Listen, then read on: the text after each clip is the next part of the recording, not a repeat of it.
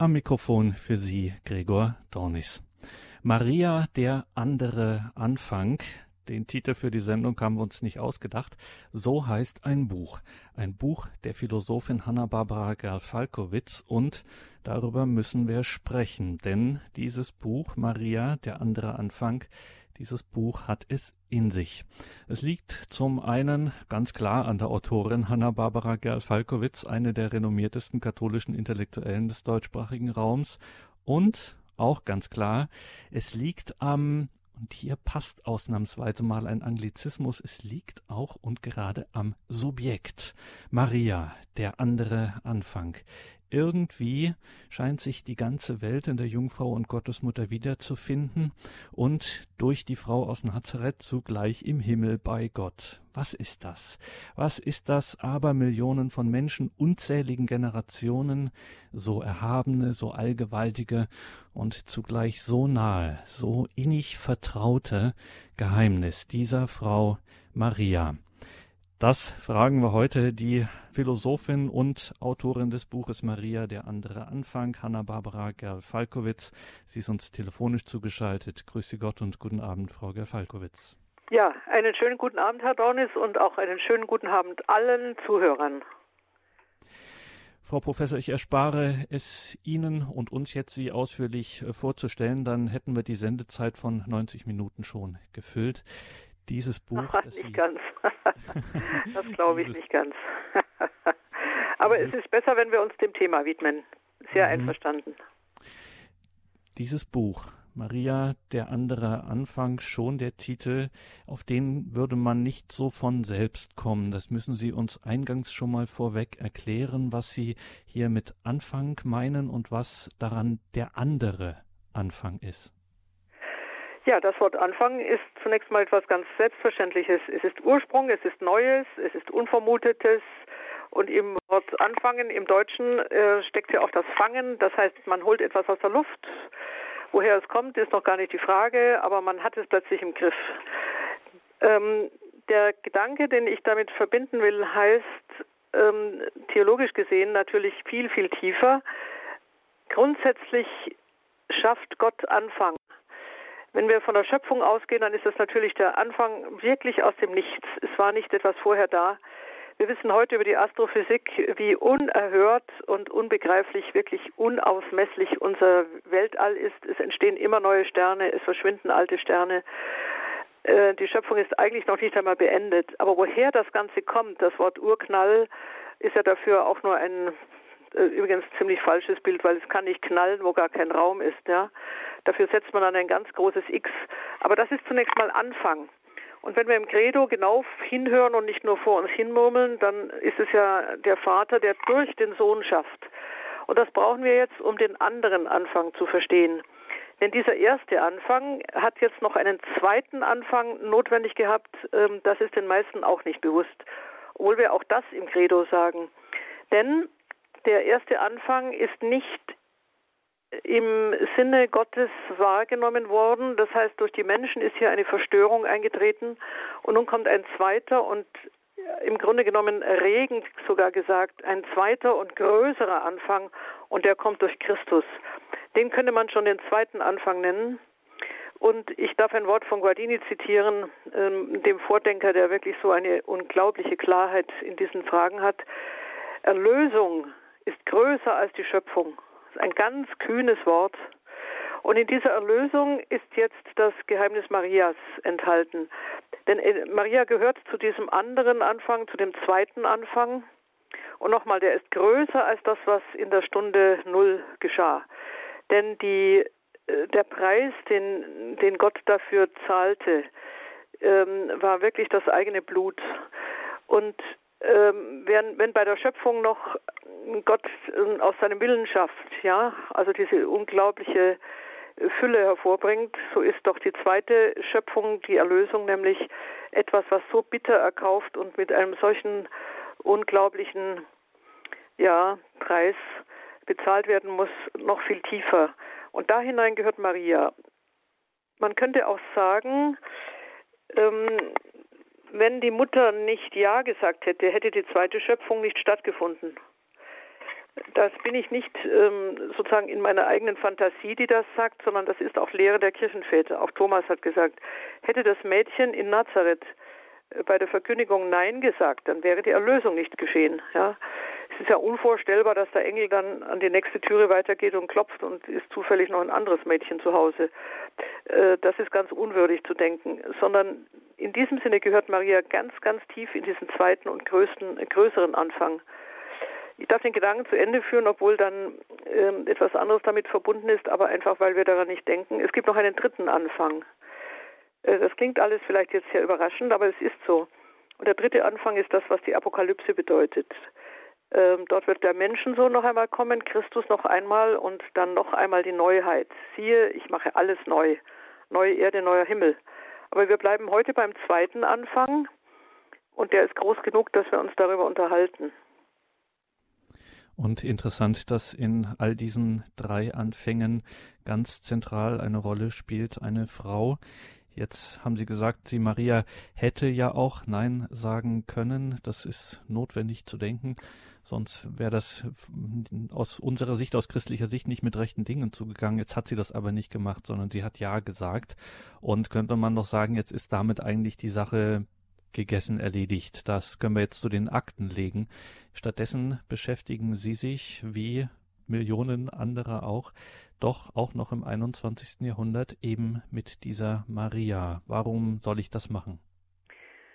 Ja, das ist eine ganz tiefe Frage, weil jede Generation darauf eine Antwort geben muss. Ich gebe mal meine Antwort. Ich weiß nicht, für wie viele Menschen ich da sprechen kann mit Marias Eintritt in diesen unglaublichen Ursprung noch einmal, also nochmal die, die Lösung der Schöpfung aus etwas, was in ihr völlig verdreht war, ist ja nicht einzig das Ja Mariens entscheidend, sondern sie geht ein Leben lang mit ihrem Sohn mit in sehr schwierigen Entscheidungen. Sie wird mehrfach auch korrigiert in ihrer Erwartung. Also korrigiert ist vielleicht gar nicht mal das richtige Wort sondern der Sohn weist sie auf etwas hin, was sie in den Blick nehmen soll und was sie offenbar nicht sofort im Blick hat. Und das Große und Erstaunliche ist, dass sie das dann tut. Wir kennen keinen einzigen Widerspruch. Wir kennen auch keinen Weggehen. Wir kennen auch keine, äh, einen anderen Weg, den sie einschlägt, sondern sie ist immer wieder in der nächsten ähm, Stunde, in der nächsten Lage wieder bei ihm und das geht so bis zum, bis zum Kreuz. Das heißt, ihr Jahr hat natürlich nicht nur eine, eine Sekunde gedauert und ihre Schwangerschaft ist nicht nur neun Monate und dann ist das Kind geboren. Damit wird ihre damit wird ihre Gestalt so unglaublich verkürzt, im Grunde genommen überhaupt nur auf Biologie. Das, das ist ja viel zu flach. Und jetzt kommt die Frage, warum haben wir dann im 21. Jahrhundert noch eine solche Frau vor Augen, deren Lebensweg wir im Grunde genommen gar nicht ausschöpfen können. Das heißt, was bedeutet dieses Leben im heutigen, in der heutigen Situation? Und ich könnte in dem Sinne einfach zunächst mal schlicht sagen, wir haben ja die Erfahrung, wir stehen noch relativ am Anfang dieses Jahrhunderts und es hat ja sehr triumphal begonnen. Also im Jahr 2000, ich erinnere mich noch an die großen Reden, man sprach über das vergangene blutige Jahrhundert und erwartete nun etwas ganz anderes. Die Wende war geschehen. Ein Historiker sprach sogar von Geschichte. Sind Sie noch dran? Ja. Ja, wir hören Sie noch. Äh, bei mir im Telefon klopft etwas an, aber das ist jetzt nicht für die Hörer gedacht, sondern das wird gleich wieder aufhören. Ja, Entschuldigung, das kann ich nicht abstellen. Mhm. Aber wir bleiben beim 21. Jahrhundert. Das heißt, ähm, dieser, diese Aussicht auf die Zukunft, auf eine unglaublich ruhige und genussvolle und von allen Schwierigkeiten befreite Zukunft, hat sich ein Jahr darauf schon als völlig nichtig herausgestellt, und zwar mit dem Angriff auf die Twin Towers. Worauf ich hinaus will, wir sind bis ins Tiefste verwirrt und wir führen Kriege an allen Ecken und Enden dieser Erde. Wir haben Völkerwanderungen ohne Aussicht auf Beendigung. Wir wissen, dass ein ganzer Kontinent zu uns unterwegs ist und wir haben keine, wir wissen gar nicht, wie wir das alles lösen sollen.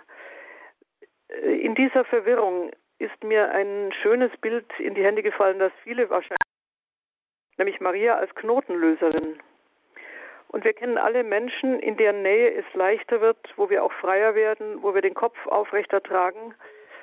Und Paul Claudel hat ja einmal in einer sehr schönen kleinen, äh, äh, kleinen Rede gesagt, er hatte in China, als er dort als Diplomat tätig war, die kleine Mutter gefunden, die gar keinen Namen hatte und immer wenn sie aus ihrer wenn sie aus ihrer Verborgenheit heraustrat, krochen die Drachen wieder in ihre Höhlen zurück. In diesem Sinne, glaube ich, ist Maria im 21. Jahrhundert auch noch einmal eine, ähm, ja, ein Zeichen. Nicht nur ein Zeichen, sie ist ja eine Gestalt, in deren Nähe, möchte ich nochmal sagen, die Knoten sich auch lösen. Das heißt, dieses große Vertrauen, das die Christenheit seit 2000 Jahren hat und das auch nicht enttäuscht wird, dass das, was in unseren Augen eigentlich gar nicht bewältigbar scheint. Und ich sage nochmal, wir haben ungeheuerliche Völkerwanderungen, wir haben Kriege, wir haben Vernichtungen, wir haben rundum genau das, was wir glaubten, im 20. Jahrhundert überwunden zu haben. Und wir haben keine Lösungen, die Politik hat keine Lösungen. Wir werden sehen, wenn wir Maria anrufen, wie weit sie uns hilft, ob sie uns hilft, ob wir das auch in der richtigen Weise und in der Tiefe tun sie um ihre Hilfe bitten. Ich glaube, in diesem Sinne ist Maria eine äh, ganz ähm, genau diese, diese Gestalt, äh, von der Paul Claudel sagte, die Dämonen verschwinden, wenn sie auftritt. Übrigens auch die eingebildeten Dämonen, aber auch die realen Dämonen. Genau an der Stelle sind wir schon erst das erste Mal bei dem Grundverhandeln, beim Grundproblem im, in Ihrem Buch, weil jetzt stellt sich die Frage, woher hat Maria diese Problemlösungskompetenz? Ja. Das heißt, für die einen ist sie ganz weit weg, ja, Königin des Himmels, mächtige Frau, ähm, aber hat mit meinem armseligen kleinen Leben hier unten vielleicht so gar nichts zu tun. Die anderen schlagen sich auf die andere Seite und sagen, naja, die kleine Frau ähm, aus Nazareth und die ist äh, sowas von demütig und so niedrig und unbedeutend ähm, in einem von ihnen so gut gemeinten Sinn fast, ähm, dass man sich jetzt fragt, war, wie schafft sie es, ähm, entweder aus der großen Ferne oder aus der Nachbarschaft sozusagen sozusagen diese Knoten zu lösen? Ja, das ist ein ganz großer Spannungsbogen, mit dem Sie jetzt äh, kommen und das freu freut mich sehr. Denn wenn man Maria gewissermaßen nur immer einlinig betrachtet, äh, kommt man, glaube ich, auf nur sehr schmale Antworten. Und deswegen möchte ich gerne benutzen, was die Kirche im Laufe dieser zwei Jahrtausende, und zwar auch im Plural ihrer Konfessionen, vor allem in der Orthodoxie, aber auch dann in der koptischen Kirche, an Anrufungen für Maria entdeckt hat. Und die katholische Kirche hat einen großen Anteil daran. Denken wir nur mal an die lauretanische Litanei. Aber keine einzige dieser Anrufungen steht tatsächlich im biblischen Text. Ich glaube, das ist das, worauf Sie anspielen. Wenn wir diese Spanne einmal betrachten, auf der einen Seite die biblische Gestalt, die in der Tat klein bleibt, wenig beschrieben wird, wir würden gerne sehr viel mehr von ihr wissen. Wir kennen nicht einmal die Namen ihrer Eltern, wir wissen nicht äh, ihre Geburt, wir wissen nicht, wie sie gestorben ist, ob sie bei Johannes blieb. Heute wird ja ein Grab äh, Mariens gezeigt in der heutigen Türkei, also in, dem, in Ephesus, wo äh, wohl auch Johannes, äh, der Lieblingsjünger, gestorben ist. Von dem Grab werden wir noch reden, denn wir werden uns mit der Aufnahme in den Himmel beschäftigen.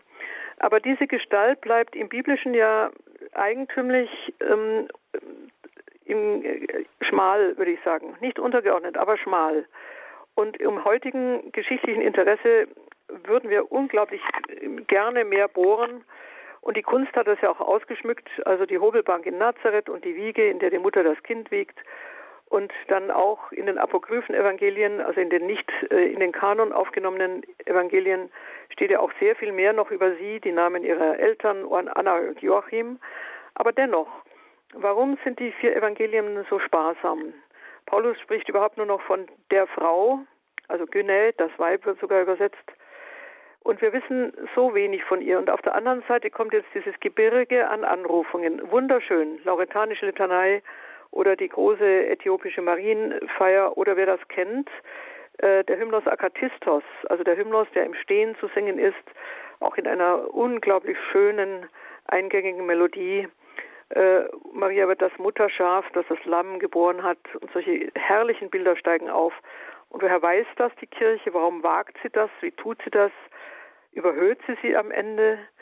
Und in der Kunst kennen wir dann auch die Bilder, die noch aus der Apokalypse stammen. Äh, die Sonnenfrau mit dem Mond zu den Füßen, die Sterne über ihrem Haupt. Äh, grandiose, schöne Bilder. Frage, passt das zusammen? Und wir wissen ja, dass die protestantische Konfession das nicht liebt. Ja, dort bleibt ja Maria eigentümlich gewissermaßen immer nur im biblischen Kontext, obwohl wir vielleicht darauf noch zu sprechen kommen, dass Luther doch eine sehr große Marienfrömmigkeit hatte. Aber jetzt wirklich die Antwort, warum der Mut der Kirche, woher der Mut der Kirche, das zu sagen. Und ich wage nun einfach zu sagen, weil Maria in ihrer Weiblichkeit ähm, etwas verkörpert, was wir an der ganzen Welt, an der ganzen Natur, an der gesamten Schöpfung wieder ablesen können, äh, nämlich die Fruchtbarkeit, das sich entfalten, das Ausblühen, das Wachsen, also dasjenige, was wir beständig in der Schöpfung wahrnehmen. Schöpfung und Weiblichkeit sind ja sehr schön miteinander zu verbinden.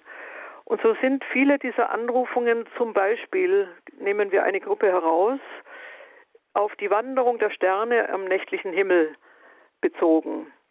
Und so wird Maria dann auch der Mond, sie kann aber auch der Morgenstern werden, äh, genauso wie, wie sie übrigens dann der Abendstern ist, die alte Venus. Also die Kirche hat einfach den Mut, diese herrlichen Bilder, diese bewegten Bilder äh, zu übertragen. Warum? Weil in ihnen die ursprüngliche Güte, die ursprüngliche Güte der Schöpfung sich ausdrückt. Es ist gut, hier zu sein. Und Gott hat selbst sechsmal gut gesagt, als er die Schöpfung beendet hatte. Und Maria ist nun in der Tat einfach die, äh, sozusagen die Blüte, die, die große Blüte, die aus dieser Gutheit hervorgeht und selbst gut ist. Und der Morgenstern, der den Kranken leuchtet am Ende einer langen Leidensnacht. Ähm, ich finde das so überzeugend, dass hier Maria mit dem Licht und mit dem aufgehenden Morgen und einfach mit der Tröstung verbunden wird, die auch die Schöpfung selber schon beinhaltet. In diesem Sinne ist die Litanei, auch die lauretanische, die vom goldenen Haus spricht, vom Tempel, äh, von der Arche des Bundes, einfach voll mit Bildern, ähm, die zum Teil nun auch aus der Schöpfung stammen, zum Teil aber auch wieder aus der Geschichte Israels genommen sind.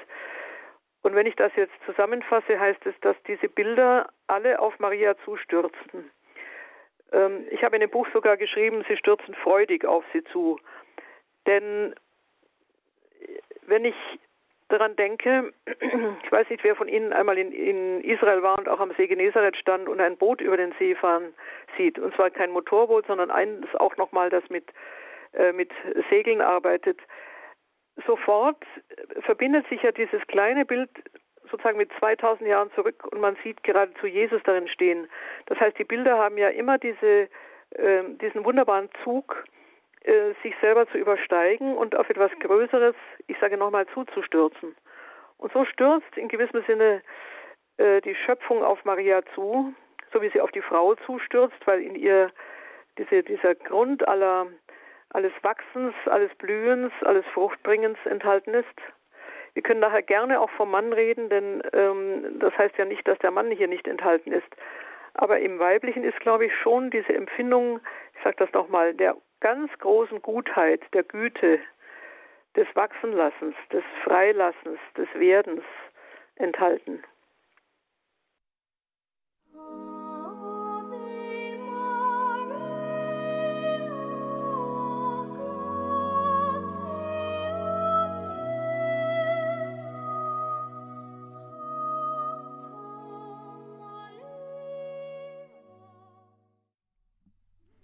Maria, der andere Anfang, das ist heute unser Thema. Das Thema haben wir entnommen dem gleichnamigen Buchtitel Maria, der andere Anfang, ein Buch von Hanna-Barbara Gerl-Falkowitz, mit der wir in dieser Sendung verbunden sind. Frau Professor, wir müssen, wenn wir uns diesem Geheimnis Marias nähern, dann kommen wir vielleicht auch dahin, wenn wir auf einzelne Dogmen schauen, wie das heißt in der Kirche, nämlich die feste Überzeugung zum Beispiel, dass Maria eine Jungfrau war, alle Zeit, äh, dass sie dennoch Mutter wurde. Bleiben wir mal bei diesem Motiv der Jungfrau. Das ist ja durchaus nicht selten. Sie sind Religionsphilosophin, Sie könnten da einiges dazu erzählen, eine ganze Sendung dazu machen. Was bedeutet diese Jungfräulichkeit Marias für ähm, das, was sie ausmacht? Ja, das ist ein wunderbares Thema. Wenn wir in andere Kulturen schauen, ist Jungfräulichkeit auch ein hoher Wert. Und trotzdem werden wir noch einen Unterschied herausarbeiten, weil wie häufig das Christentum bestimmte Dinge mitnimmt oder mit aufgreift, es aber dann gleichsam höher hebt, nochmal in gewissem Sinne eine Schraubendrehung mehr vollzieht. Das heißt, äh, etwas aus diesem natürlich Überkommenen bewahrt, aber gleichzeitig noch einmal neu intoniert. Ich will ein Beispiel geben. Wir haben in der römischen Kultur ja die Vestalin, die auch jungfräulich ist, aber sie ist es nicht ein Leben lang. Sie ist die Dienerin der Göttin Vesta und wir haben auch Göttinnen, die jungfräulich äh, angesehen werden. Aber die Vestalin ist äh, in diesem Sinne nur auf Zeit jungfräulich. Und wir kennen Jungfräulichkeit im Sinne der lebenslangen Jungfräulichkeit äh, nur in ganz, ganz wenigen Kulturen, aber auch nur im Sinne eines Verzichts. Äh, die buddhistische Nonne zum Beispiel äh, ist eine solche, hat eine solche Wahl getroffen, aber sie verzichtet damit auf das Leben. Und genau das will ich jetzt aufgreifen. In der Jungfräulichkeit Mariens ist in beiden Fällen im Vergleich zur Vestalin, aber auch zur buddhistischen Nonne etwas ganz anderes enthalten. Auf der einen Seite ist es so, dass ähm, die Kirche verstanden hat, und zwar aufgrund schon der Überlieferung der ersten Generation, äh, dass Maria äh, immer eine Jungfrau war. Deswegen wird das ganz früh auch dogmatisiert, um das einfach zu halten. Denn äh, das werden wir wohl noch im Einzelnen beleuchten müssen. Denn äh, wenn sie Mutter wird eines Kindes, das von Gott stammt, ist eben sehr wenig zu begreifen, wieso sie dann die Mutter anderer Kinder auch werden sollte. Das heißt, sie hat in dieser einen Erwählung etwas so ähm, Ungeheuerliches vollzogen und gehört Gott äh, ganz, wirklich ganz, leibhaft und seelisch und geistig, sodass sie nicht noch einmal einem anderen Mann angehören kann. Aber diese Jungfräulichkeit ist jetzt nicht eine auf Zeit begrenzte und irgendwann später wird sie eben die Hausfrau von Nazareth. Das finde ich eine so banale und Entschuldigung auch dumme Vorstellung. Vielmehr bleibt sie ein Leben lang, weil sie Gott ganz, ganz gehört. Sie ist wirklich Braut des Heiligen Geistes, nennt man das in der Sprache der Kirche. Und auf der anderen Seite ist mit dieser Jungfräulichkeit gerade kein Verzicht verbunden. Ich habe vorhin von der buddhistischen Nonne gesprochen, die auf das Leben verzichtet, um schneller auszuwurzeln, auch ähm, sozusagen ihren Tod äh, so zu vollziehen, dass sie nicht mehr wiedergeboren werden muss. Alles das sind Motive, die für Maria gar nicht in Frage kommen. Vielmehr, ich denke, man kann es am besten so beschreiben, die Jungfräulichkeit wartet auf die, auf die große Liebe und sie erfährt auch die große Liebe. Ähm, Gott ist kein Gegenüber, wie es ein menschlicher Mann ist. Äh, darüber brauchen wir gar nicht weiter nachdenken. Das ist so. Wir können uns das wohl auch nicht wirklich vorstellen, was diese, ähm, dieses Überschattetwerden mit dem Geist bedeutet. Auf jeden Fall hängt in dieser Beschreibung noch etwas drin, die ganz große Liebe macht auch rein und sie, sie trifft nicht nur auf eine große Reinheit, sondern sie steigert sie sogar. In der Jungfräulichkeit ist etwas enthalten, was heute so nach und nach wieder entdeckt wird, dass die Jungfrau etwas bedeutet, äh, nämlich nicht gehörig sein oder nicht hörig sein sogar, einem anderen Willen. Ähm, sie gehört auch niemand anderem, der sie nur zur Hälfte versteht oder zur Hälfte annimmt oder selber nur Hälfte ist, denn sie selber ist auch nur Hälfte in einem menschlichen Sinne. Aber das, was an Maria geschieht, heißt, dass sie in ihrer vollständigen Ganzheit, ohne eines Mannes zu bedürfen, ganz Gott gehört. Und Thomas von Aquin würde dann sagen, deswegen gehört sie auch ganz sich selbst. Denn wir sind so frei, weil Gott uns frei lässt und wir deswegen auch wir selber sein können. Je näher wir in seine Nähe kommen, desto, desto deutlicher richten wir uns auf, desto deutlicher werden wir frei.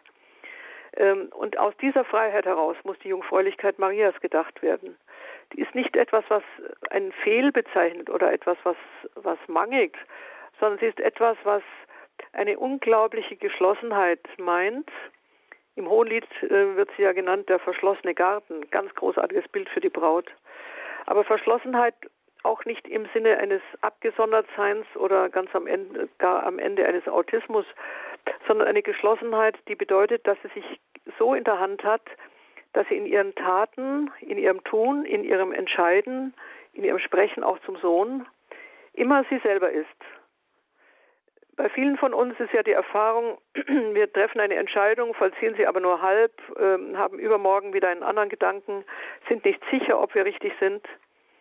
Äh, das ist eine spezifische Form von Unreinheit, nicht im sexuellen Sinne, sondern Unrein heißt äh, nicht klar, nicht in sich schlüssig, nicht in sich gefestigt. Und insofern ist die Jungfräulichkeit Marias nicht nur die Erfahrung einer großen Liebe, sondern auch die Erfahrung einer großen Reinheit, die aus dieser Liebe kommt, einer großen Entschiedenheit. Hier gibt es kein Zaudern mehr, ob man nach rechts oder links gehen soll oder ob es noch eine andere Möglichkeit des Lebens gibt, sondern das ist das, was diese Klarheit des, des Ja-Sagens betrifft, aber auch die Klarheit des Mitgehens mit den immer wieder herausfordernden Worten ihres Sohns. Das gehört alles in diese Jungfräulichkeit hinein. Und die geht nicht nur im Seelischen so, sondern sie ist auch im Leibhaften so. Und das ist das, was uns das Rätsel aufgibt. Aber besser als Rätsel ist das Wort Geheimnis. Ich glaube, dass wir viele Dinge dieser dogmatischen Aussagen ähm, nicht im Augenblick verstehen, jetzt nicht verstehen. Deswegen muss das Dogma sie ja auch sichern. Aber es ist uns zugesagt, äh, der heilige Paulus sagt das, dass wir einmal von Angesicht zu Angesicht schauen werden und dann brauchen wir das Rätsel nicht mehr lösen. Und dieses von Angesicht zu Angesicht schauen heißt wohl auch, dass wir die Jungfräulichkeit Marias in einer Weise schauen, die wir uns hier überhaupt nicht vorstellen können. Welcher Glanz, aber welche auch welche Klarheit, welche Geschlossenheit im Willen, welche Eindeutigkeit und ich füge auch nochmal hinzu, welche Güte äh, daraus kommt. Also so viel vielleicht einmal zum allerersten. Dann gleich anknüpfend, äh, inwiefern Güte? Wie zeigt sich hier Güte?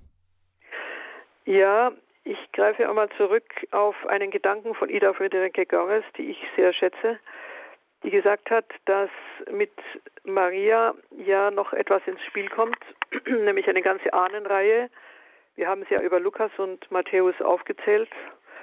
Und in dieser Ahnenreihe ist ähm, sehr viel wildes Blut. Das heißt, wir haben in der Davidstochter allein schon einmal ihren Anherrn David, der immerhin die Ehe gebrochen hat, und zwar mit einer Frau, die einen anderen Mann wegnahm, den er noch ermorden ließ indem er ihn an die vorderste Schlachtreihe schickte.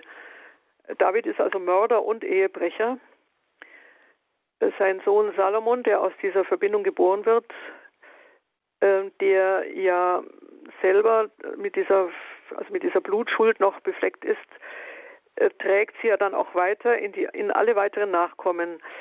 Wir berühren ein Gebiet, das uns heute auch so fremd ist, dass wir sehr stark von einer individuellen Schuld ausgehen und dabei übersehen, dass es ganze Linien von Schuld gibt, die durchlaufen, auch wenn sie der Einzelne nicht verantwortet.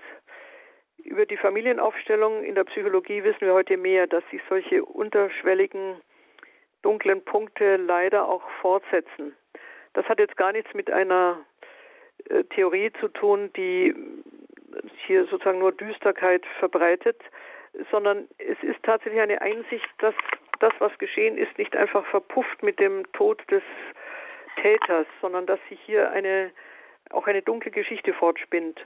Und Ida Görres hat eben gesagt, dass in dieser Davidstochter ähm, ein Blut auch gereinigt werden musste, in dem eben ähm, Mörder, aber auch Ehebrecher, im Übrigen auch Frauen dabei sind, die ja, man kann sie ruhig auch als Dirne bezeichnen, wenn man auch die, die Taten im Einzelnen nochmal anders einordnen muss in der Art der Zeit.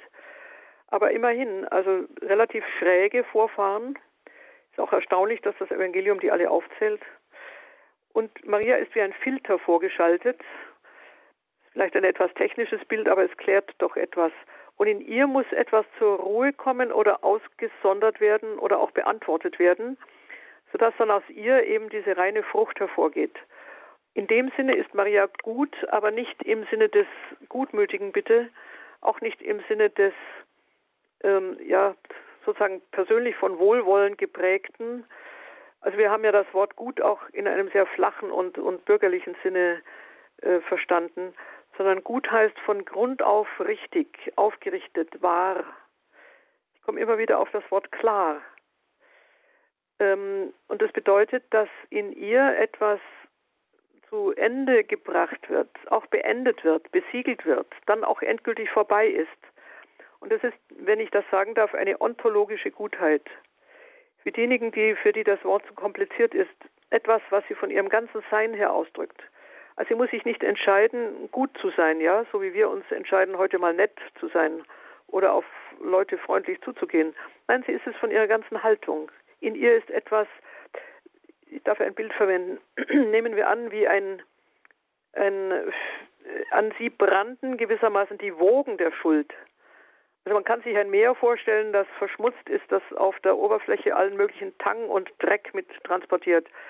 Und an Maria brandet wie an eine Felsküste ein solches Meer an, aber es zerstäubt an ihr und sie steht einfach aufrecht und sie bricht damit auch eben die Gewalt des Bösen. Nicht, weil sie das will, ähm, der Wille hat hier keine Bedeutung, sondern weil sie das ist. Sie ist äh, gewissermaßen die Stelle, an der sich die Macht des Bösen einfach zersplittert. Und das ist das, was man ontologisch nennen kann. Also von ihrem ganzen Dasein her ist sie so. Wir können das nicht von uns sagen, deswegen ist die Vorstellung wahrscheinlich schwierig. Aber wenn wir jemals einem Menschen begegnet sind, ich wage zu sagen einem Heiligen, der muss nicht heilig gesprochen sein, aber wir merken, dass es Menschen gibt, in deren Nähe man klarer wird, ruhiger, die man gerne um Rat fragt, auf die man auch hört, die einen auch nicht anklagen, sondern erst einmal Raum geben, das Seine zu äußern. Und man geht dann aus ihrer Nähe wieder fort, beruhigt, besser. Ich glaube, das ist es, was Gutsein heißt. Da muss noch gar nicht viel geschehen, aber ähm, der Raum, in dem, in dem sich etwas löst. Ähm, Im Märchen gibt es ja immer auch den Raum, in dem alle Wünsche erhört werden. Das fand ich immer ein wunderbares Beispiel. Man kann an einen kleinen Wallfahrtsort denken, der wirklich nur einen winzigen Raum hat. Ich denke an Altötting. Wenn man hineingeht, wundert man sich, wie klein er ist.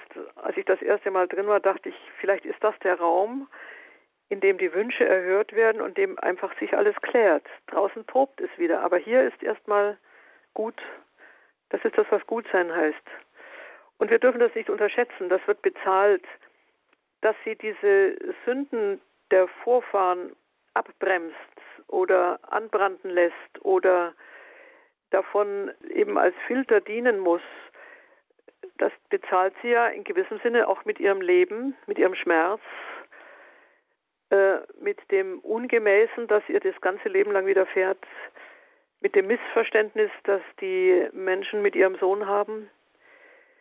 Das bezahlt sie schon. Das bezahlt sie mit dem ganzen ähm, nicht angepassten. Ein solcher Mensch passt ja nicht genau in diese Welt mit ihrer Bosheit. Und ich denke, dass sie äh, sehr viel mehr hat austragen müssen, als uns das Evangelium eigentlich erzählt. Wie viel Missrede, wie viel Missverständnis, wie viel Bosheiten auch über ihren Sohn sie möglicherweise hören musste. Also ich meine schon, da steckt noch ein Schmerz dahinter. Ähm, das ist nicht einfach ein Dasein, das so leicht hingeht. Das glaube ich nicht. Aber es ist eben etwas, was von Grund auf in der Weise des, des Richtigen und auch so, dass es andere richtet, gut richtet, in die Gerade setzt, ins, in die Hoffnung bringt, äh, wieder einen Tritt fassen lässt. So, also der Stern über dem Meer, der den Leuten leuchtet, die unten auf dem Meer kämpfen. Ja, also ich, ich spreche vor mich hin. Ich hoffe, dass es einigermaßen verstehbar ist. Maria, der andere Anfang. Wir sind verbunden mit Hanna-Barbara Garl-Falkowitz. Sie hat ein Buch über Maria geschrieben und es Maria, der andere Anfang genannt. Dieses Richten, dieses im guten Sinne Richten, Professor Gerd Falkowitz, da müssen wir jetzt doch nochmal stehen bleiben, weil das ist ein hochspannender Punkt warum Maria nicht in diesem harschen Sinne anklagt, warum also die Gläubigen dieses, äh, diese Gebete an sie richten können. Gedenke gütigste Jungfrau, man hat noch niemals gehört, dass jemand, der zu dir seine Zuflucht nahm ähm, und um deine Fürsprache flehte, von dir verlassen worden sei, obwohl ja, wie wir gerade von Ihnen gehört haben, ähm, sie allen Grund dazu hätte, uns sehr harsch anzuklagen und ähm, trotzdem diese Güte, von der ja auch die Tradition so beredtes Zeugnis gibt, diese Güte, diese Gewissheit auch an der Hand Marias zum Beispiel zum Richterstuhl Gottes zu kommen und ähnliches. Ähm, wie kommt das? Woher, woraus speist sich das?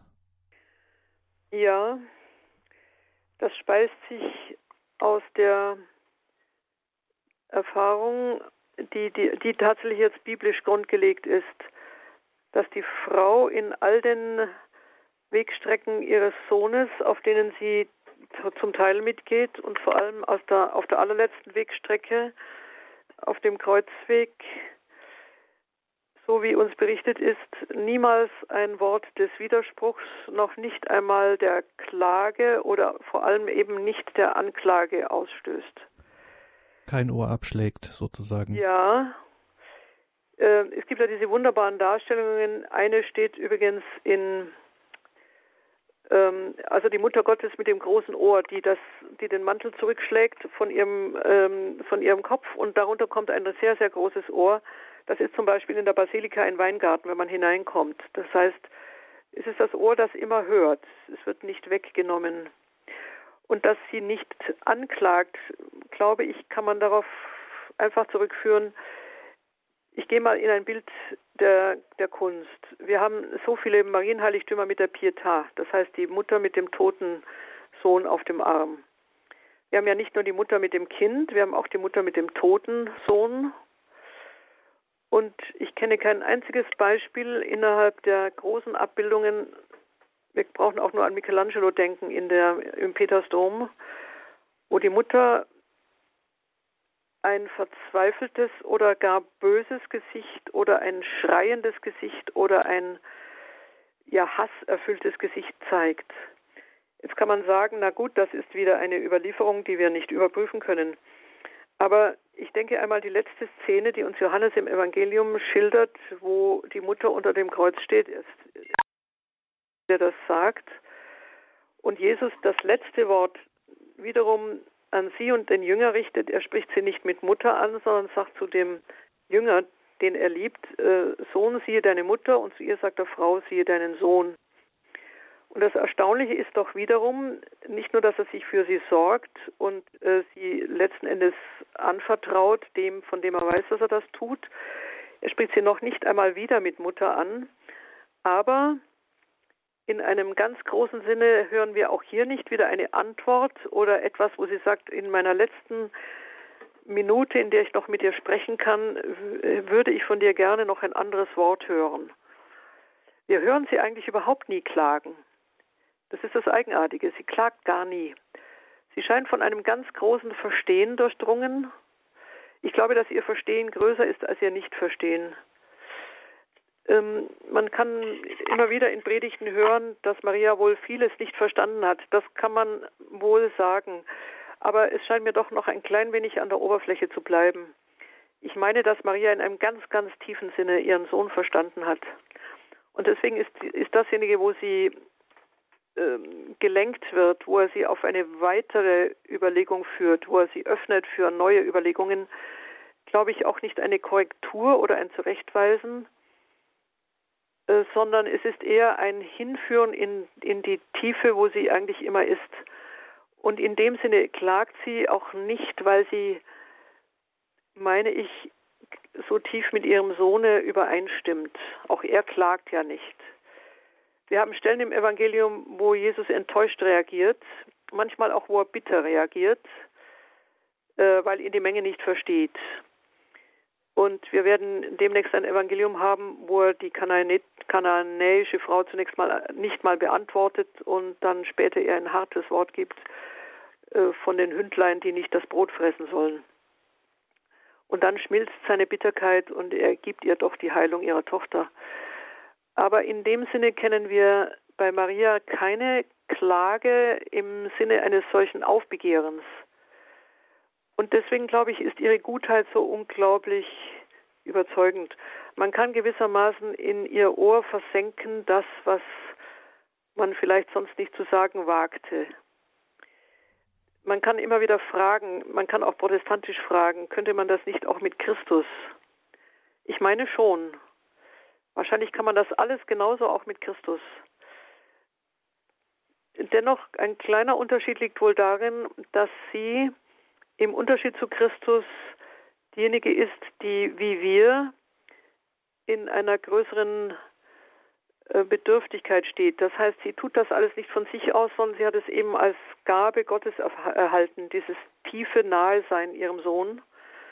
Und insofern kann sie mit ihrem stillen Zuhören, mit ihrem Blick, mit ihrer Empfänglichkeit für unseren, unsere Not möglicherweise einfach auch ähm, in einer tieferen Weise, nein, tiefer als Christus geht nicht, aber in einer ebenso tiefen Weise uns nahe sein.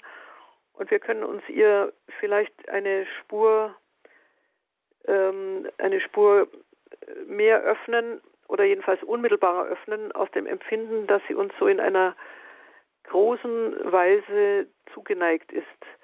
Bei Christus ist es so, glaube ich, dass wir hier im Blick auf seine Göttlichkeit äh, zuweilen wohl den Mut nicht haben, sehr viel von unserer, also zu viel von uns auch ihm zuzumuten, möglicherweise. Ich weiß es nicht. Ich komme jetzt ein bisschen ins Rätselraten.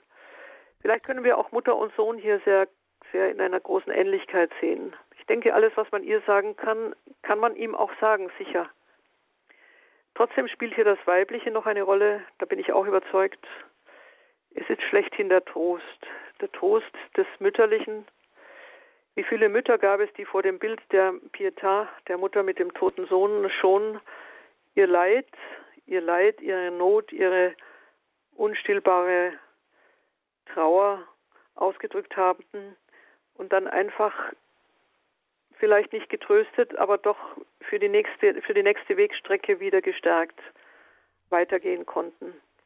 So wie man ungemein eindrucksvoll so wie man auch sagt, dass äh, der echte Trost eigentlich darin besteht, verstanden zu werden und man äh, das Gefühl hat, ich habe jetzt auch an die neuzeitlichen Marienerscheinungen beispielsweise gedacht, die ja auch durchaus von einer Klage oder einer Trauer, könnte man sagen, ähm, einer mütterlichen äh, Trauer, Marienstatuen, die weinen etc., ähm, könnte man ja auch sagen, dass man sich hierin ähm, in einer besonderen Weise äh, verstanden fühlt, wie Sie sagen, die eigene Not ähm, hier getragen fühlt oder wie auch immer. Ja, das ist sehr schön. Das ist ein sehr schönes Bild. Das kann ich, ja, kann ich sehr gerne zustimmen. Wobei eine das natürlich erschüttert, wenn die Mutter weint, denn im Evangelium tut sie das nicht. Ja, wenn Jesus die weinenden Frauen, Frauen am Kreuz, Entschuldigung, wenn Jesus die weinenden Frauen am Kreuzweg tröstet, dann ist das noch nicht die Mutter, die ihm begegnet. Das wissen wir nicht. Sie mag geweint haben, aber das Evangelium schreibt das nicht. Ich finde es übrigens unglaublich, dass die Evangelien in der Passionsgeschichte die Mutter mit so sehr zarten Strichen nur zeichnen. Fast gar nicht. Also es ist fast eine Scheu. Ich finde das in mancher Hinsicht großartig. Ähm, die, die Schrift gibt kein Intimum wieder, ja. Und es mag sein, dass die Heilige Schrift so wenig von ihr sagt, weil uns das Intimum Mariens gar nicht zugänglich sein darf. Sie gehört so tief, so tief in das Innere Gottes hinein, in das Innere ihres Sohnes. Da ist uns nicht einfach ein Zugang erlaubt. Da gibt es keinen Voyeurismus. Ja, ich denke, das, das habe ich mir oft schon gedacht. Auch der heilige Josef, über den wir gerne mehr wüssten. Wir wissen ganz, ganz wenig. Ist diese Verhülltheit nicht auch eine Absicht vor unseren neugierigen Augen, ja, vor unserem Platten hineinschauen wollen? Das geht so nicht. Also jemand, der zum innersten Flammenbereich Gottes gehört, da ist uns zunächst mal gar kein Zutritt gewährt. Finde ich eigentlich einen guten Gedanken.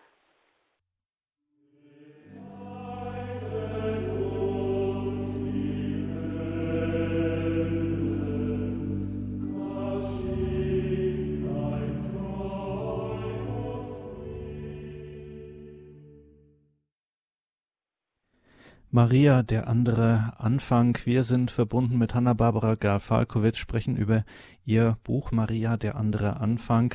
Professor Gerl-Falkowitz, vielleicht kommen wir an dieser Stelle, weil wir jetzt so über die Erlösung, die Passion und so weiter gesprochen haben, auf ein etwas, was uns natürlich jetzt in diesen Tagen äh, beschäftigt und was so gar nicht danach aussieht, nach diesen Stimmungen, über die wir gerade gesprochen haben, nämlich die leibliche Aufnahme Mariens in den Himmel, ein ganz außergewöhnliches Dogma der katholischen Kirche womit nicht nur, ähm, ja, womit eigentlich alle irgendwie ähm, gut begründete Probleme haben dürften, die jetzt nicht äh, in diesem Paradigma glauben oder leben.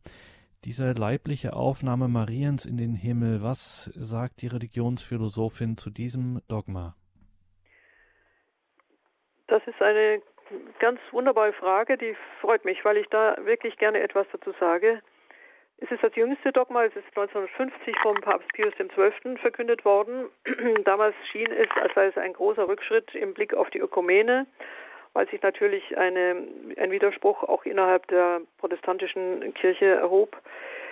Dagegen muss ich jetzt aber dennoch historisch zumindest sagen, dass die leibliche Aufnahme Mariens in den Himmel seit den frühesten Zeiten, wir wissen es seit dem dritten Jahrhundert nach Christus, und zwar bis zu den Reformatoren ungebrochen geglaubt wurde. Es, es, war nie dogmatisiert, aber es war Gemeinbesitz der Kirche, wurde immer als Fest begangen und äh, noch Luther, selbst Calvin und Zwingli, die ja dann die Lehre Luthers außerordentlich verschärft haben im Blick auf das Abendmahl, haben die leibliche Aufnahme Mariens in den Himmel problemlos angenommen. Das war einfach Gesamtbesitz, wurde gar nicht problematisiert. Wir kommen aber jetzt auf unsere Schwierigkeiten. Ich habe lange ja auch in einem agnostischen Umfeld reden müssen, vor einem Hörsaal, der wesentlich nicht aus Christen bestand. Und die Fragen, die dann kamen, waren selbstverständlich empirisch. Das heißt, wir wissen heute, dass wenn ein Mensch stirbt, er verwest. Überhaupt kein Problem, also gar kein Zweifel daran. Ähm, und die Frage überhaupt der Auferstehung ist ja genau noch einmal mit dem Thema des Leibes verknüpft. Auch die, auch die Auferstehung, die wir im Credo bekennen, ich sage immer gern dazu wiederum murmeln, weil wir sie ja nicht wirklich ähm, ernst nehmen, beziehungsweise auch nicht wirklich realisieren, was das heißt, ist ja ungemein kühn. Und diese Kühnheit ist jetzt noch einmal in der leiblichen Aufnahme Mariens in den Himmel mit gemeint. Und das Dogma ist deswegen so großartig, ich darf das mal genau so sagen, weil es etwas sagt, was wir normalerweise unterschätzen. Wir haben in unserer eigenen Erfahrung einen Zwiespalt zwischen Körper und Seele, einen ganz normalen Zwiespalt. Der Körper ist den Naturgesetzen unterworfen. Wir werden leider alt, wir werden krank, wir müssen essen, um zu existieren, wir müssen schlafen, wir sind abhängig von allen möglichen natürlichen Bedingungen und äh, wir wissen auch sehr gut, dass unser Körper unserer Seele zum Teil widerspricht. Das heißt, wir sind zu müde, um das zu tun, was wir eigentlich tun wollten, etc.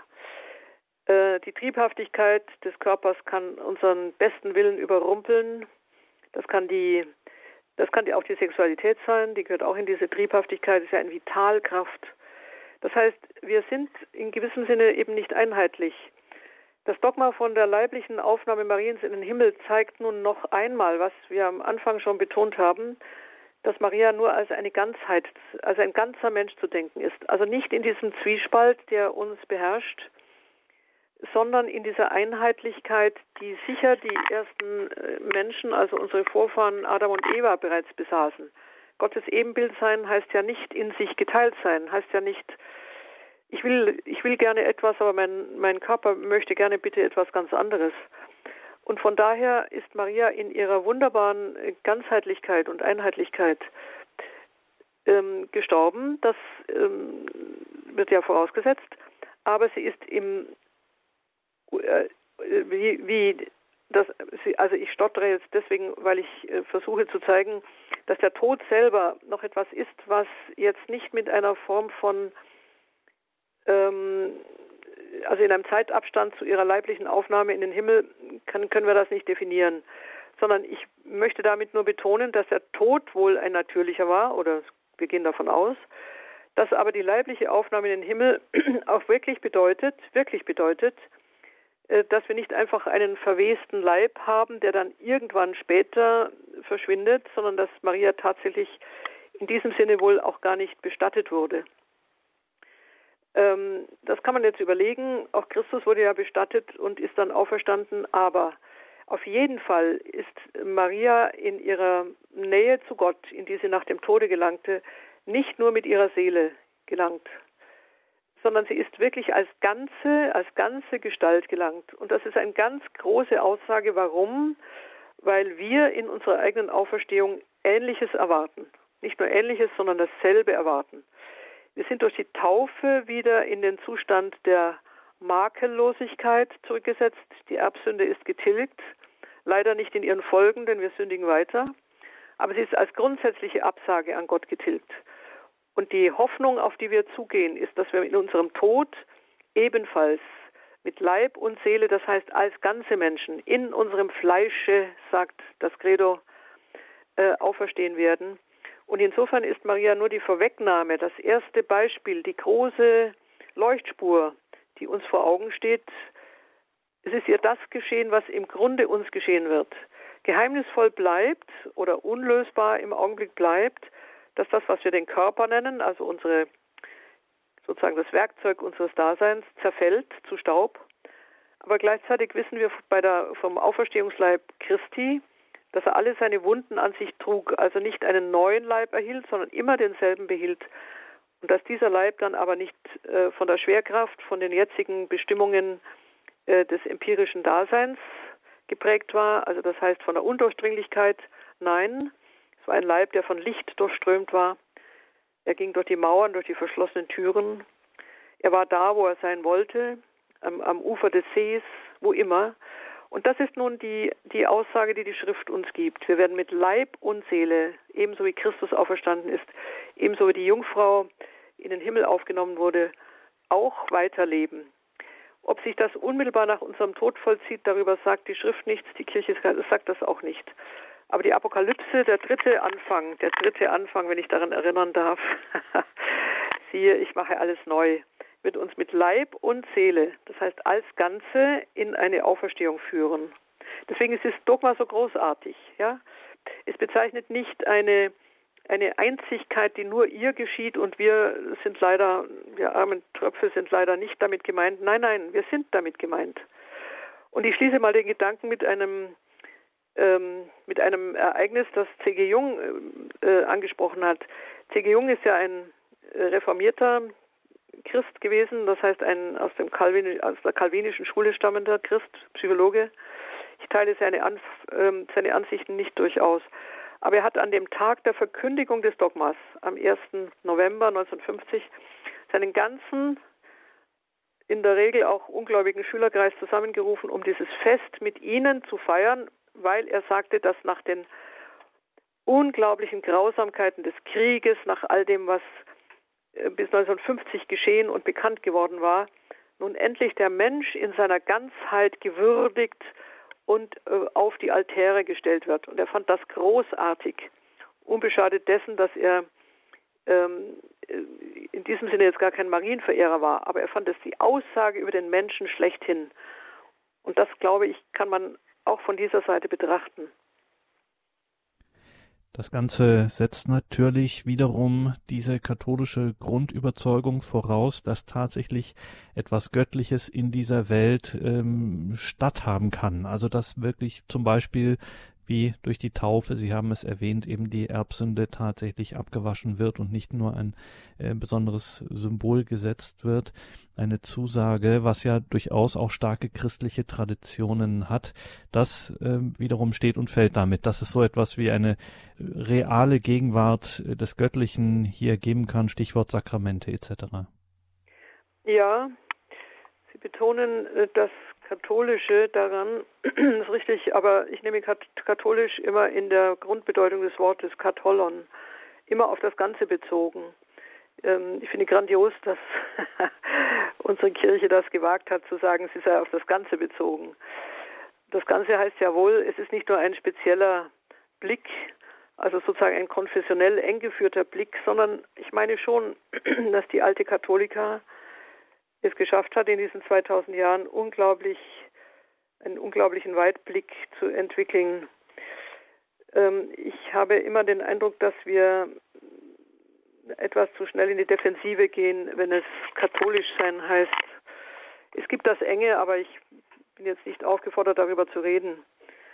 Taufe, Sakramente. Noch einmal Guardini. Guardini sagt, dass wir uns unglaublich schwer tun, die Wende im Bewusstsein zu vollziehen, die man eigentlich tun müsste, wenn man Christ ist. Und zwar warum? Weil die Welt sehr stark ist. Der Blick auf die Welt, also die normalen Abläufe der Dinge, geboren werden, äh, Schuld auf sich laden, in der Tat in der Regel auch nicht richtig überwinden können, irgendwann altern, irgendwann sterben und eben im Grab verwesen. Und dagegen steht nun ganz und gar und fast jede Aussage der Heiligen Schrift. Zum einen, dass wir nicht nur Kinder unserer Eltern sind, blind gezeugt und äh, naturhaft geboren, sondern dass es eine zweite Geburt gibt, die Geburt im Geist, die Geburt im Wasser und im Geist.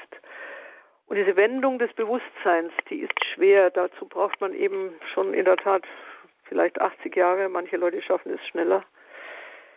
Die Wendung im Bewusstsein heißt, dass das, was die Welt zeigt, eine Oberfläche ist. Überzeugend wird das Katholische dann, wenn es schafft, äh, unter diese Oberfläche zu gehen und die Umkehrung des Blickes glaube ich, in sich selber auch glaubhaft zu machen. Es gibt ja dann nicht nur die Taufe im Sinne der Tilgung dieses, dieses Verworrenseins, dieser allerersten Verwirrung, sondern es wird ja zugestanden, die Kirche ist ja nicht blind, dass trotz der Taufe oder leider auch ähm, mit der Taufe keineswegs die, die Fähigkeit, die, die, die böse Fähigkeit des Menschen äh, auszurutschen und zu fallen und zu sündigen weggewischt ist. Umso mehr wird die Kirche dann aber konsequent die sogenannten Zeichen des Heils einsetzen. Getauft werden kann ich nur einmal, das heißt, ich bin ein für alle Mal aus der, aus der schiefen Ebene geholt, auf der ich stand, in der ich beständig abrutschen kann. Äh, aber beichten kann ich immer wieder. Das heißt, die Zeichen des Heils müssen immer wieder und neu eingesetzt werden. Ich kann mich mit Christus immer wieder vereinigen und jede dieser Sakramente, wenn ich sie empfange, würde heißen, dass ich immer wieder einen kleinen Winkel in meinem Blick gewissermaßen verändere. Und letzten Endes auch vielleicht die größte Herausforderung im Tode und beim Begräbnis eines geliebten Menschen sage und dennoch weiß ich, dieser Mensch wird auferstehen. Und ich glaube, das ist schlüssig, wenn man einmal ähm, in die in der Erfahrung mindestens einer einer Nähe Christi in einem Sakrament geraten ist. Wir gehen ja auch nicht einfach nur taub und äh, blind durch unser Leben, begleitet von den Heilszeichen, sondern es ist doch immer wieder der Fall und Gott sei Dank der Fall, dass bei der einen und anderen Beichte, bei der einen und anderen Kommunion, bei dem einen und anderen Gebet doch etwas spürbar wird von dem, was wir sagen und was wir feiern. Es kann ja sein, dass wir hundertmal an die Tankstelle fahren und nur einmal Benzin erhalten, aber mit diesem Benzin kann man dann wieder die anderen 99 Mal fahren. So geht es mir oft in der Heiligen Messe, ja. Ähm, nicht immer sind wir aufgeschlossen. Entweder sind wir es nicht, es kann auch sein, dass die Feier selber nicht gut ist, nicht würdig genug. Es kann sein, dass die Umstehenden nicht mittun. Es kann ganz, ganz viele Dinge geben. Und oh Wunder, und ab und zu öffnet sich dann doch der Blick. Und dann weiß man, ähm, ich würde schon sagen, man weiß es im tiefsten, dass diese, dass diese Zusammenhänge, von denen wir sprechen, doch existieren. Und man kann von einem hellen Punkt dann wieder eine längere dunkle Wanderung machen und kommt wieder an einen hellen Punkt. Und ich denke, man kann ein Grundvertrauen haben, ähm, dass das, was uns heute überfordert, jedes Sakrament überfordert uns ja, jede Kommunion überfordert uns ja. Was heißt das, dass ich Christus in mir trage? Was heißt das, dass mein Nachbar Christus in sich trägt? Das sehe ich ja nicht. Dass jede dieser Überforderungen im Vertrauen, das wir entwickeln, einmal sichtbar wird. Darf ich auf meinen Anfang nochmal zurückkommen? Deswegen brauchen wir den dritten Anfang, die Apokalypse, wo alles noch einmal offenbar wird. Wir verstehen unter Apokalypse ja in der Regel eine Drohung, ja, also Weltenbrand und Untergang. Aber der zweite Teil der Apokalypse ist eine reine, wunderbare und schöne Verheißung. Das heißt dann ja, endlich, endlich den zu sehen, der uns immer sieht, sagt Augustinus. Endlich, endlich in die Lösung zu kommen, die wir immer nur im Dunkeln erahnt haben, die wir so tastend nachgegangen sind. Wir werden endlich begreifen, dass alles das, was wir im Zeichen des Sakramentes vollzogen haben, Wirklichkeit war und uns umgewirkt hat auf diese Hoffnung gehen wir zu. Und dann kann es äh, sein, dass es mal so in einem allerbesten Sinn apokalyptisch gut leuchtet aus der Kirche heraus, dass selbst jemand, der eigentlich doch eher fernsteht, wie Karl Gustav Jung dann eben seine ähm, seine Umstehenden äh, zu einem Fest einlädt, wenn der Papst in Rom das Dogma von der leiblichen Aufnahme Mariens in den Himmel verkündet. Und Darüber, über Maria, den anderen Anfang, sprechen wir in dieser Sendung, liebe Hörerinnen und Hörer. Das ist ein Buch von Hanna-Barbara Gerl-Falkowitz, mit der wir heute verbunden sind und über Maria sprechen. Maria, der andere Anfang und dort findet sich eine Mariensequenz von Hildegard von Bingen in einer Textvariante übersetzt von Romano Guardini. Da hören wir jetzt rein in diese lateinische Sequenz natürlich von Hildegard von Bingen Dort finden sich so großartige Sätze wie Gegrüßet seist du gegrüßet, deinem Schoße entsprang jenes andere Leben, dessen Adam seine Kinder beraubt.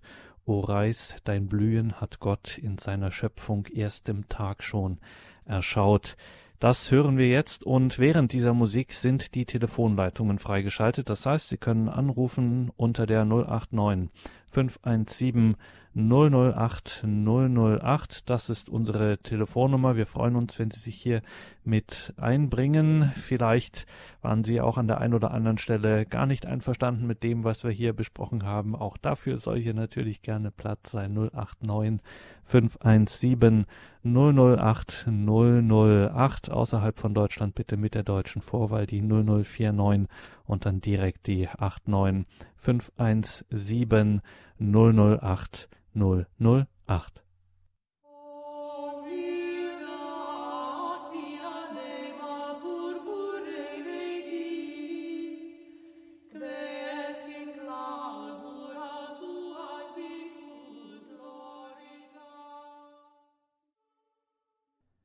Heute sind wir verbunden mit Professor Hanna-Barbara Gerl-Falkowitz, die Heiligen Kreuzer Religionsphilosophin vom Europäischen Institut für Philosophie und Religion Euphrat hat ein Buch geschrieben, vergangenes Jahr ist das herausgekommen im B&B Verlag von Heiligen Kreuz, Maria, der andere Anfang und dass man über Maria eine ganze Menge sagen kann. Das haben wir gerade bemerkt und das hat auch bewegt. Die Leitungen sind voll. Die erste, die uns erreicht hat, ist Frau Fechler aus Ankommen. Grüß Sie Gott. Ja, grüß Gott, Herr Dornis. Grüß Gott, Frau Professor Gerl Falkowitz. Das ist wieder mal ein Highlight. Es ist schön und ich bin dankbar, dass ich Sie höre, so weit weg, über Telefon und über Radio Horeb. Dankeschön. Ähm, ich wollte zunächst mal sagen, wenn man Maria als Königin verehrt, dann ist es ja nicht so, dass man sie, dass sie jetzt weit weg ist. Das habe ich ja schon als Kind gerne getan. Ähm, in dem Mutter Gottes mit Krone im Herrgottswinkel man hat ja auch gleichzeitig die anderen Bilder von Maria im Herzen und verehrt sie, die Schmerzensmutter, wo man die Kerze für die verfolgten Christen anzünden kann. Und äh, es sind gibt eben viele Bilder. Das Zweite ist, ich habe gerade vorher studiert die, den Kirchenboten von Osnabrück hier, der ist umfangreich. Äh, Maria Heilige mit vielen Gesichtern, zwei Seiten gewidmet. Und es ist einiges, was ich gut finde.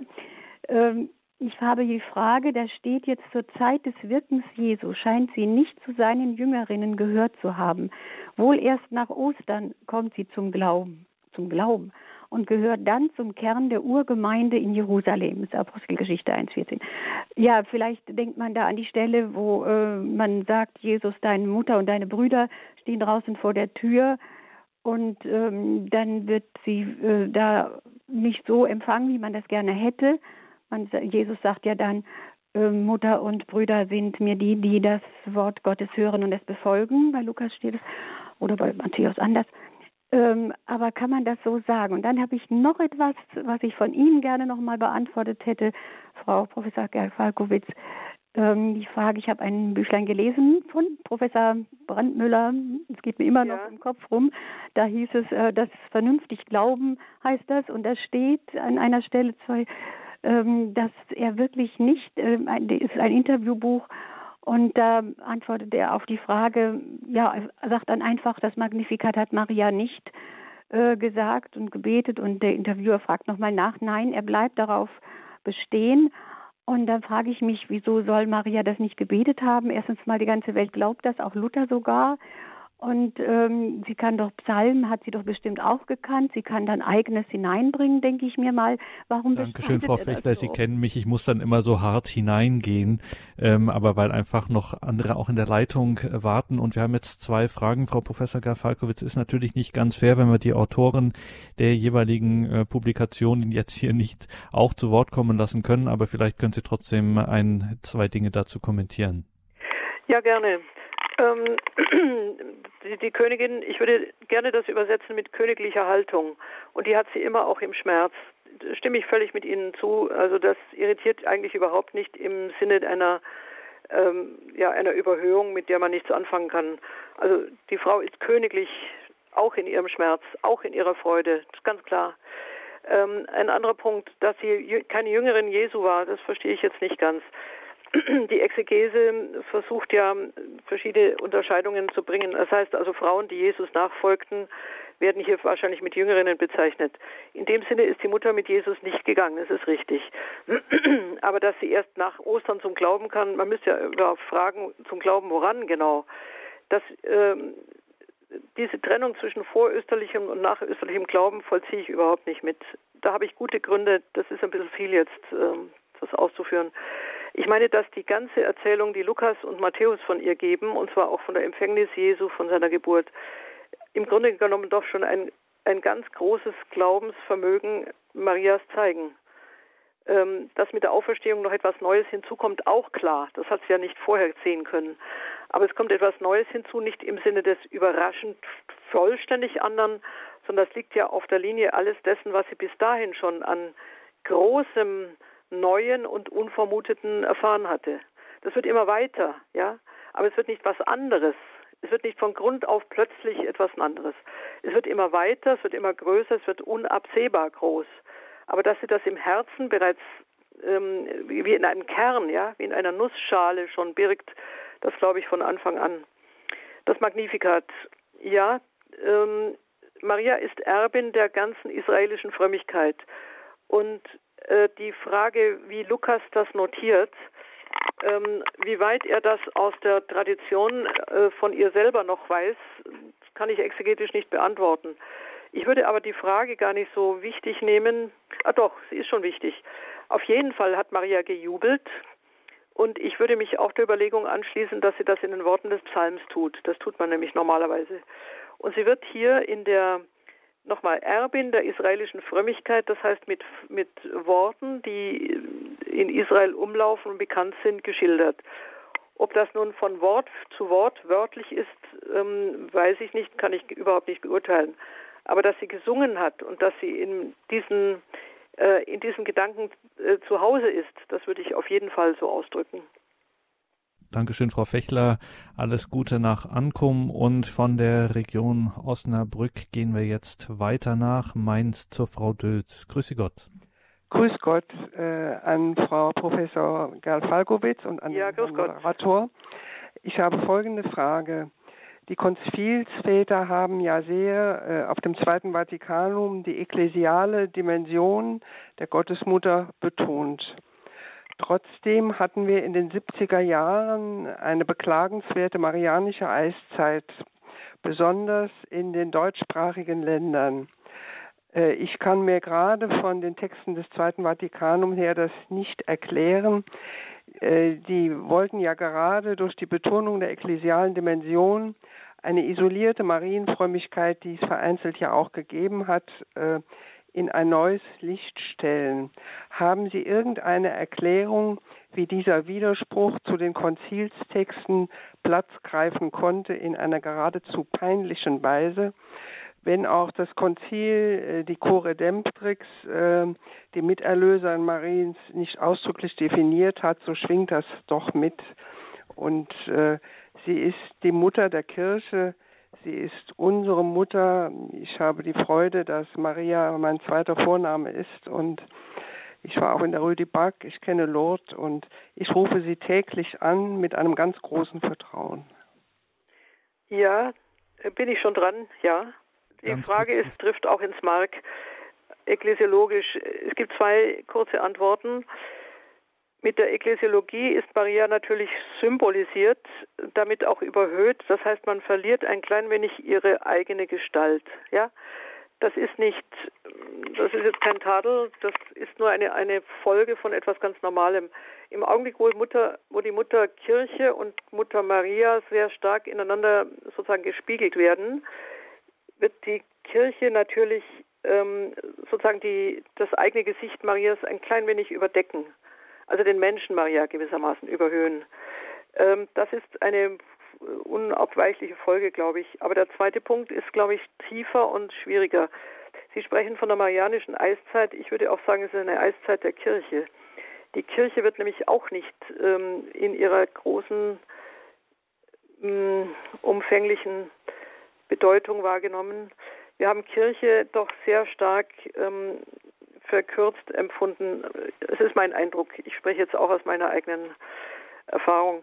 Das heißt, auch Kirche ist hier nicht die allumfassend große, auch nicht das Mütterliche an ihr, sondern es ist sehr stark die Ortsgemeinde geworden, Gemeinde vor Ort, ähm, mit all den, äh, ja, wie soll man sagen, Vermenschlichungen und Zuständigkeiten und Aktivismen, die wir kennen. Also ich, ich vermisse im Grunde genommen auch eine ekklesiologische ähm, äh, Entfaltung. Also wo die Kirche weit mehr ist als das, was sie uns in ihrem nicht selten auch äh, bescheidenen örtlichen Umfang vorstellt.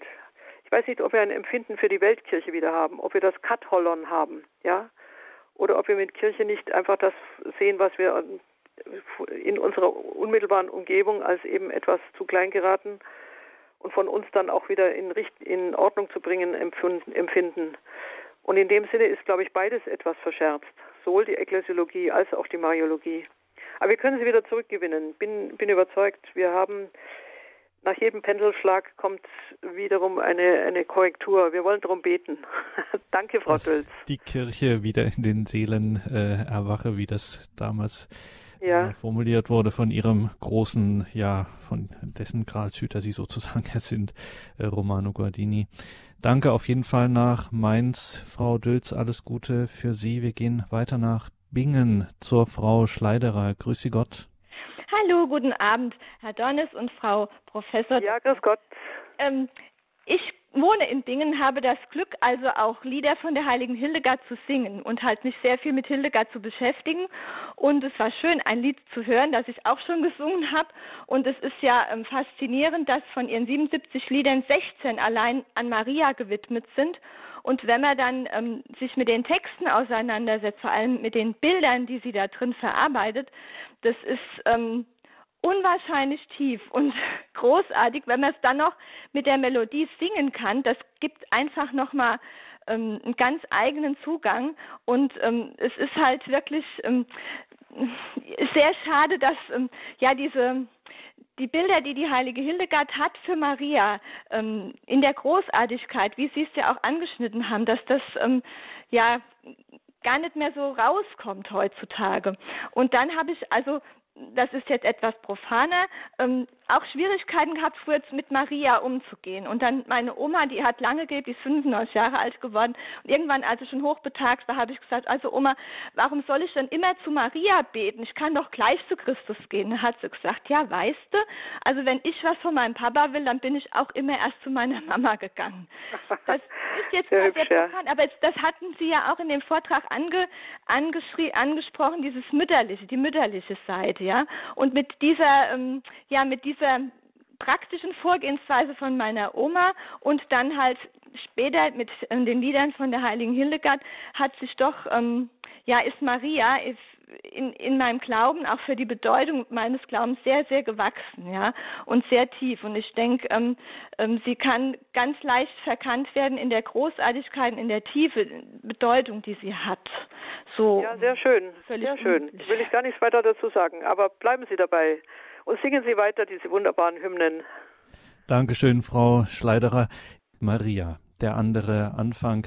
Das war unser Thema heute hier im Standpunkt bei Radio Horeb und Radio Maria. Wir waren verbunden mit Professor Hanna-Barbara Gerl-Falkowitz aus Heiligen Kreuz. Wir haben über ihr Buch gesprochen, Maria, der andere Anfang. Danke dafür, dass Sie sich diese 90 Minuten Zeit genommen haben. Alles Gute, viel Kraft und Segen für Ihre Arbeit und bis zum nächsten Mal, Frau Professor. Alles Gute, auf Wiederhören. Vielen Dank, Herr Dornis, und vielen Dank an alle, die zugehört haben. Auch viel Segen.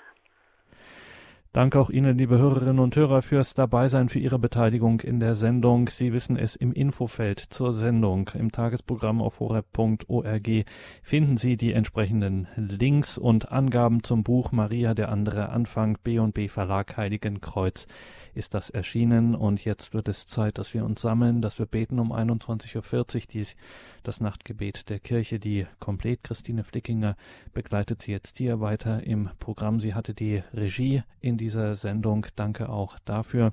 Mein Name ist Gregor Dornes. Ich wünsche Ihnen allen einen gesegneten Abend und eine behütete Nacht.